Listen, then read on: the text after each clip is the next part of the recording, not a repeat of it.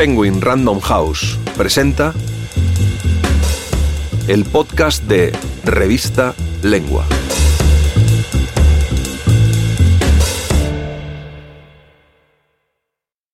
La meditación según David Lynch.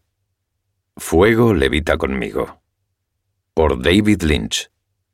Narrado por Eugenio Barona.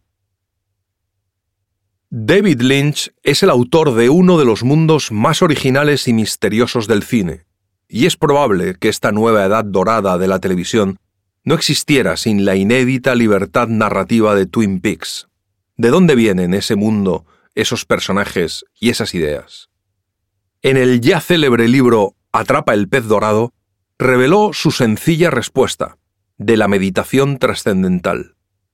En estos pasajes de su extraordinaria autobiografía, Espacio para Soñar, Reservoir Books, Lynch despliega su larga relación con ella, desde que la descubrió siendo un hombre lleno de ira luchando por terminar una película, hasta el inesperado y revelador viaje para despedir al Maharishi en la India. Y fundamentalmente explica cómo, lejos del temor a que una técnica que lo ayudara a encontrar cierta paz le arrebatara en el proceso la llama de la creatividad, la meditación no hizo otra cosa que alimentar y hacer arder ese fuego más que nunca.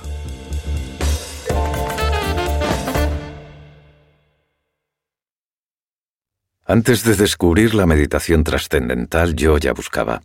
Había estado investigando diferentes formas de meditar.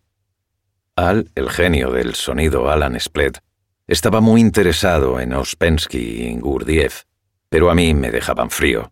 De vez en cuando Al y yo teníamos acaloradas discusiones al respecto.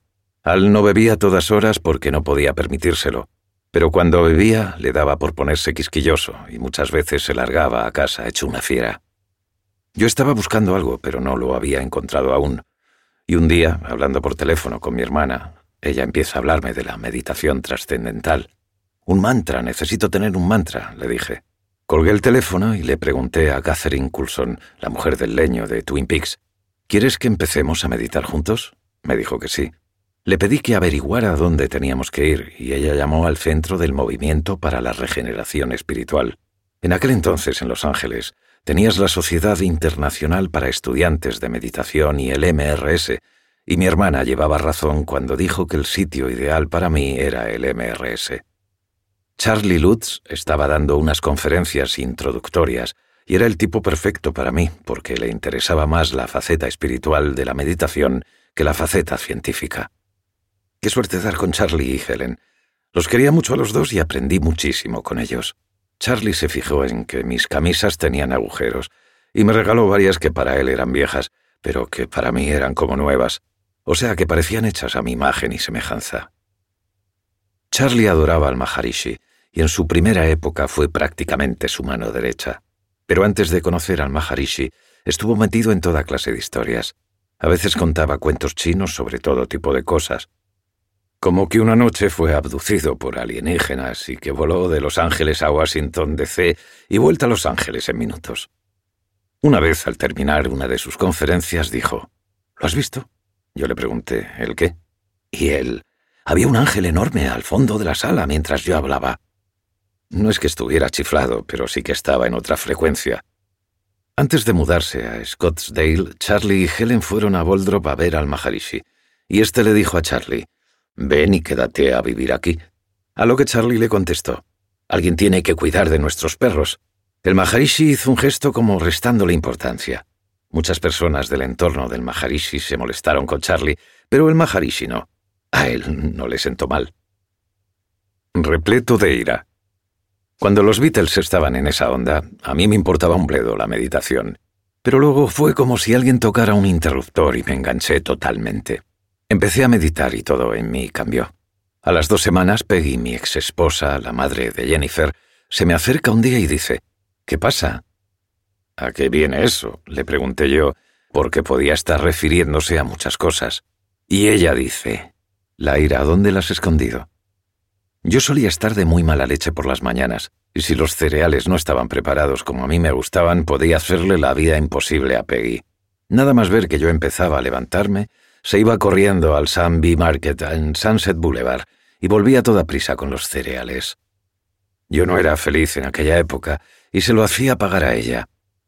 Una vez le mostré a Doreen Small una cosa que estaba escribiendo antes de empezar con la meditación, y ella se puso a llorar porque era un texto repleto de ira. Cuando empecé a meditar, la ira desapareció. Antes de empezar, me preocupaba que la meditación pudiera hacerme perder facultades. Yo no quería perder el fuego creativo. Luego descubrí que te da más fuego para hacer cosas y más dicha al hacerlas, y no pierdes facultades sino que las ganas. Mucha gente piensa que la ira te da un punto, pero en el fondo la ira es un vicio que te va emponzoñando a ti y a los que te rodean. Es poco saludable, y ni que decir tiene que no es bueno para las relaciones. El mundo está en buenas manos. El adiós de Maharishi. En octubre de 2007, el Maharishi sintió que había llegado su hora y dejó de ver a gente. Luego, el día de mi aniversario, en 2008, los que estaban con él me llamaron vía Skype. Más tarde me explicaron que el Maharishi exigió silencio a los pandits que le cuidaban, diciéndoles que estuvieran callados. Y cuando cortamos la comunicación por Skype, parece ser que dijo, El mundo está en buenas manos. Dos semanas y media después abandonaba su cuerpo. Cuando murió el Maharishi, Bobby Roth llamó al taller y me dijo, Creo que a él le gustaría que estuvieses allí. Y yo le dije, De acuerdo, decidido, iré al funeral. En Los Ángeles no hay consulado de la India, así que para conseguir el visado tenía que ir a San Francisco. Antes de ir me dijeron, lo único que necesita es el pasaporte y rellenar unos impresos. De modo que Emily y yo tomamos un avión al día siguiente.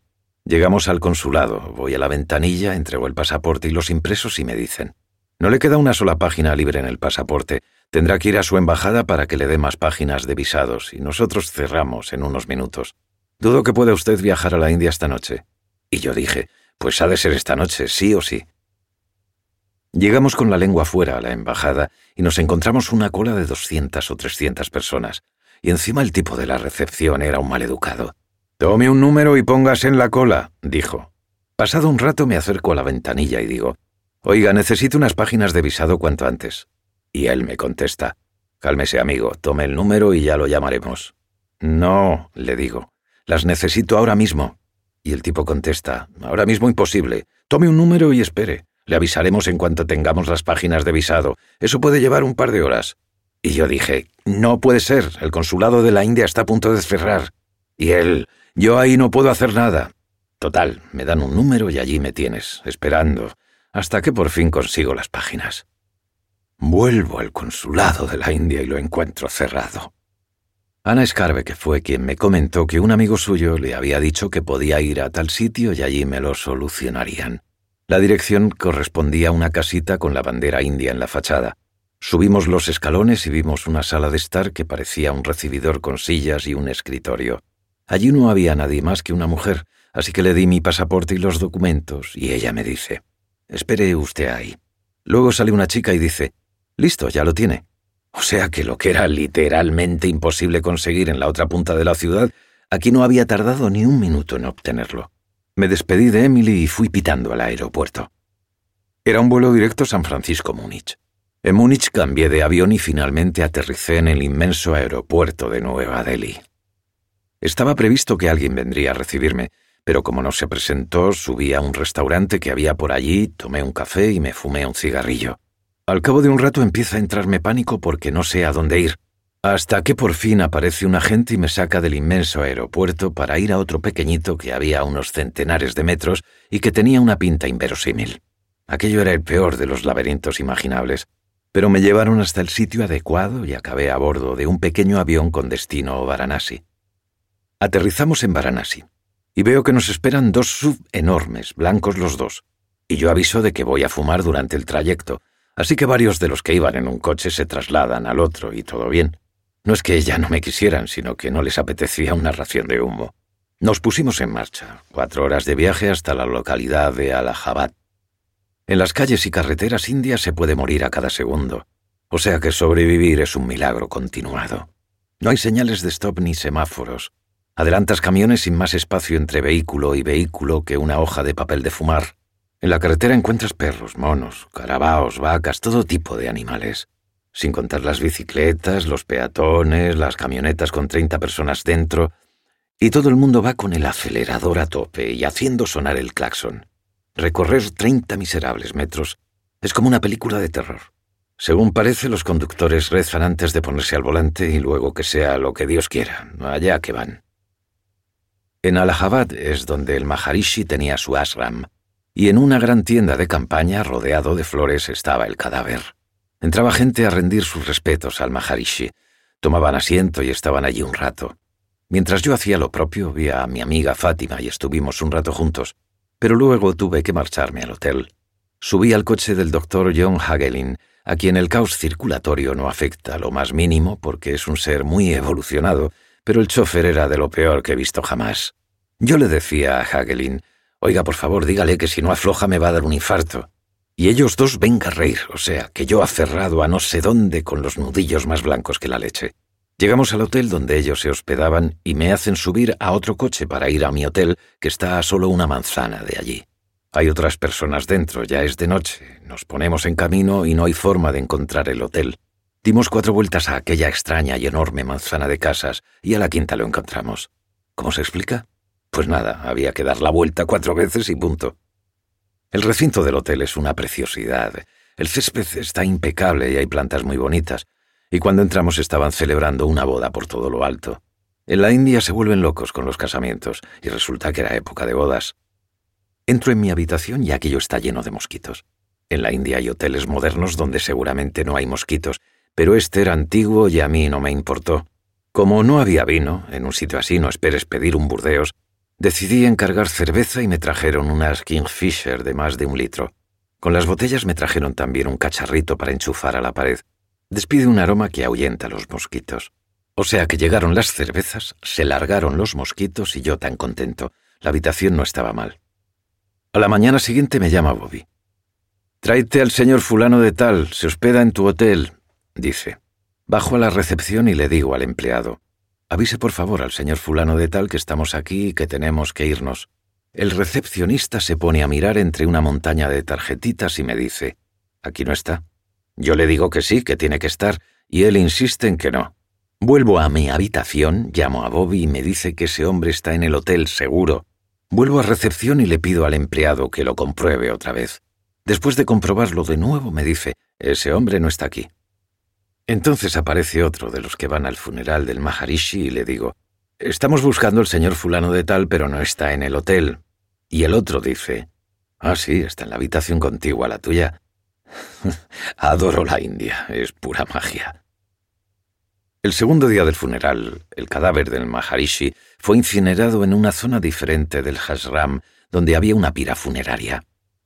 Se habían congregado millares de personas. Fue increíble ver cómo lo montaban utilizando una madera especial. Todo tenía que ser exacto. Un helicóptero sobrevoló la zona y esparció millones de pétalos de rosas, pero las aspas del aparato levantaban mucho polvo y aquello era un lío de pétalos y polvo a la vez, digno de verse. Cuando me marché para volver al hotel, la pira funeraria continuaba ardiendo. El tercer día, cuando regresamos al ashram, el fuego se había extinguido. Los pandits estaban recogiendo las cenizas y las fueron distribuyendo en diferentes urnas, cada cual con un destino concreto. Luego nos dirigimos todos a la confluencia del Ganges con el río Yamuna y el trascendental Saraswati. Es el punto en que se juntan los ríos, y el lugar donde uno se sumerge se conoce como Sangam. Sumergirse en ese sitio es una de las cosas más sagradas que puede hacer uno en la vida. Había allí esperando un sinfín de embarcaciones diversas, y Bobby intentó hacerme subir a bordo del gran barco blanco donde iban las cenizas del Maharishi, pero le dijeron que no. Luego, un alemán de nombre Conrad apareció como de la nada, me llevó a una barca y zarpamos junto con unas cuantas personas más, rodeados de cientos de embarcaciones. Nos adentramos en el Ganges, y el barco blanco con las cenizas del Maharishi navegaba a nuestra altura, de modo que me quité la ropa. Conrad me pasó un chal y bajé del barco. Tienes que ponerte tapones en los oídos y la nariz y cerrar los ojos cuando te sumerges por la alta contaminación del agua. Rezas unas oraciones y luego te sumerges de espaldas tres veces seguidas. Yo siempre había pensado que jamás iría a la India y que nunca en la vida llegaría a sumergirme en el Ganges.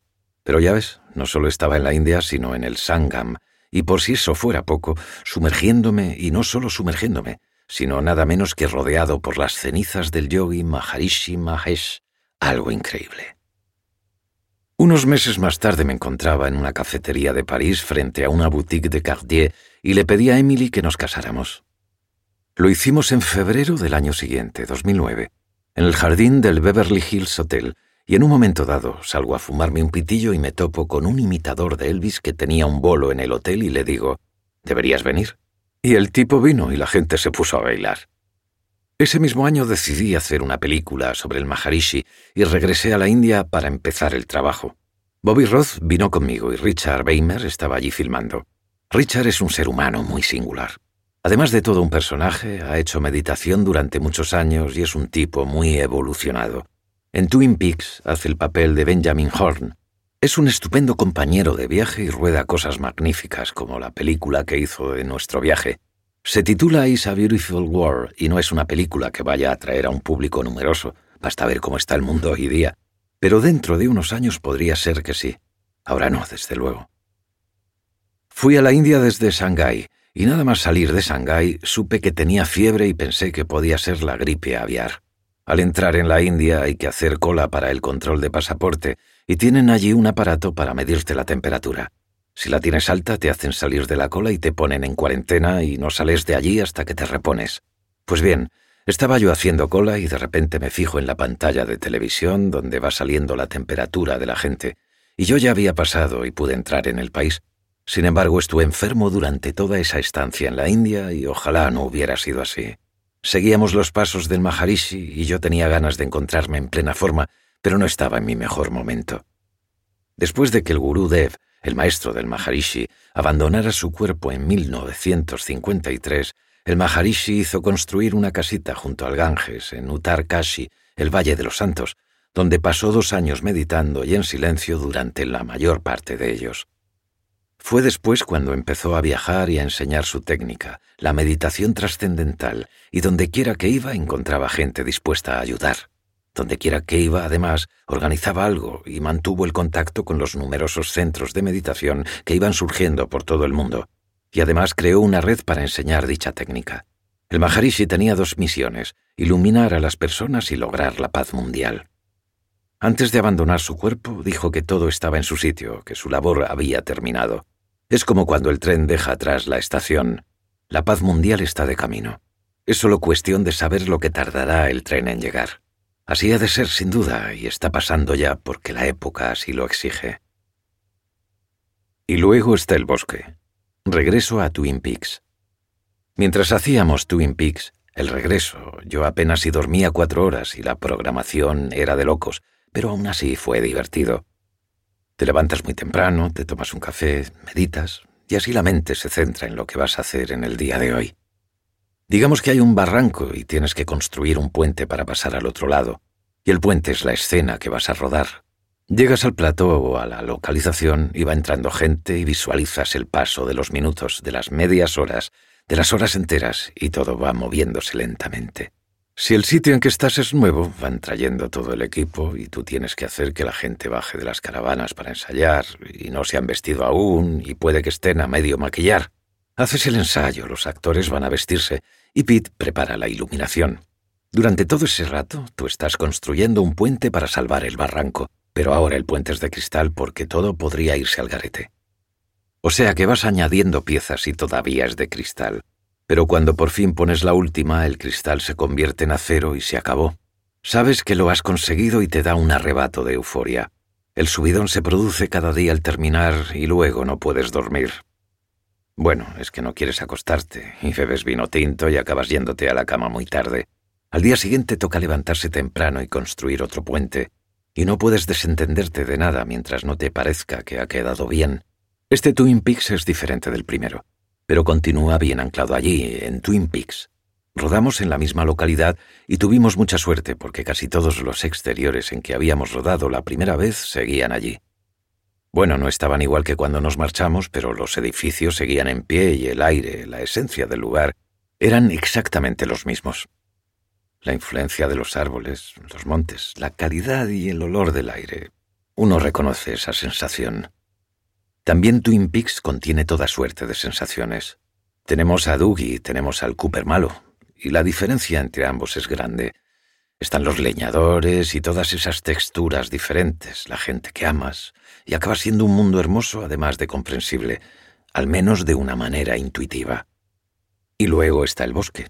Dado el sitio donde me crié y lo que hacía mi padre, la naturaleza juega un gran papel en Twin Peaks y el bosque es realmente importantísimo. Y luego está el bombero y también la cosa mutante, mitad polilla, mitad rana, venida de Yugoslavia. Cuando Jack y yo estábamos en Europa, cogimos el Orient Express en Atenas para volver a París, o sea que atravesamos Yugoslavia. Y aquello es muy oscuro, oscuro de verdad. En un momento dado el tren se detuvo y no había ninguna estación, pero vimos que bajaba gente del tren. Iban a unos tenderetes cubiertos y apenas iluminados donde vendían unos refrescos de colores morado, verde, amarillo, azul, rojo, pero era solo agua azucarada. Cuando me bajé del tren, el suelo estaba cubierto de una capa de polvo como de veinte centímetros de grosor y soplaba viento, y veía saltar del suelo aquella especie de polillas gordas como ranas que daban un brinco y volvían a posarse. De ahí salió lo de la criatura mutante. En el mundo de Twin Peaks las cosas surgen así, sin más, con una pequeña ayuda de mis amigos. El mayor cambio de todos en mi vida fue empezar a meditar en 1973. Es muy probable que el equipo de cabeza borradora no notara la falta de seguridad en mí mismo, pero allí estaba.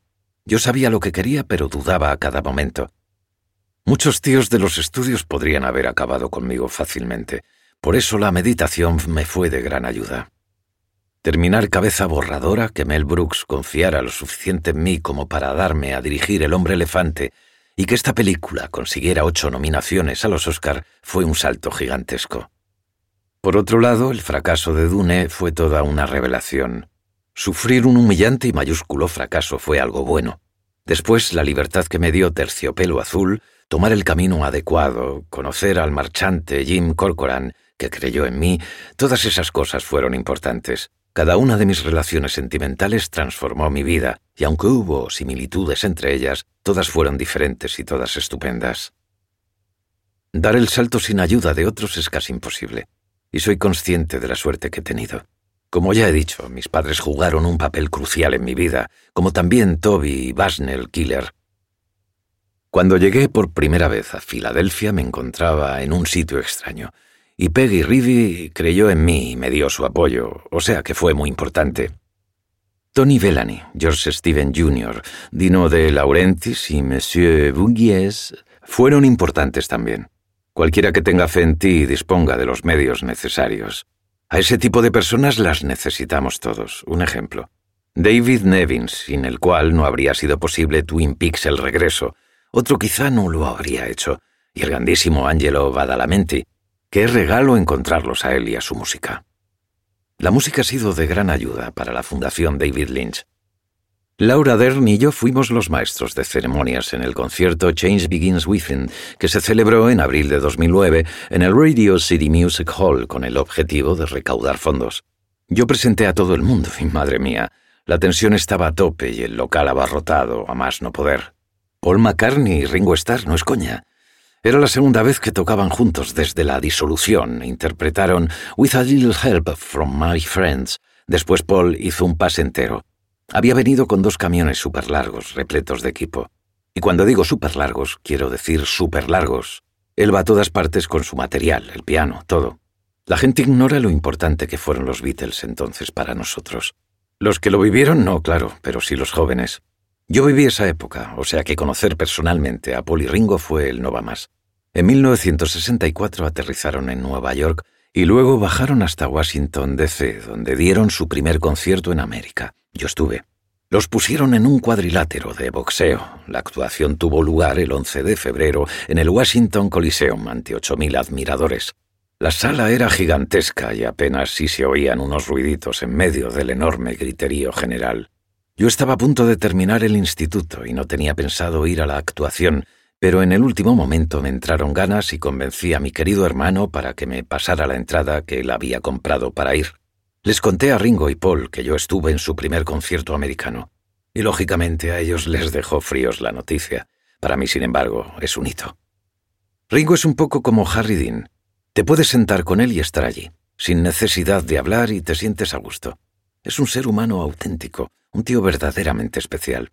Voy cada año al cumpleaños de Ringo que se celebra en la sede de Capitol Records. Pone música para la gente y luego, a mediodía, Ringo proclama paz y amor y lanza brazaletes con las palabras paz y amor.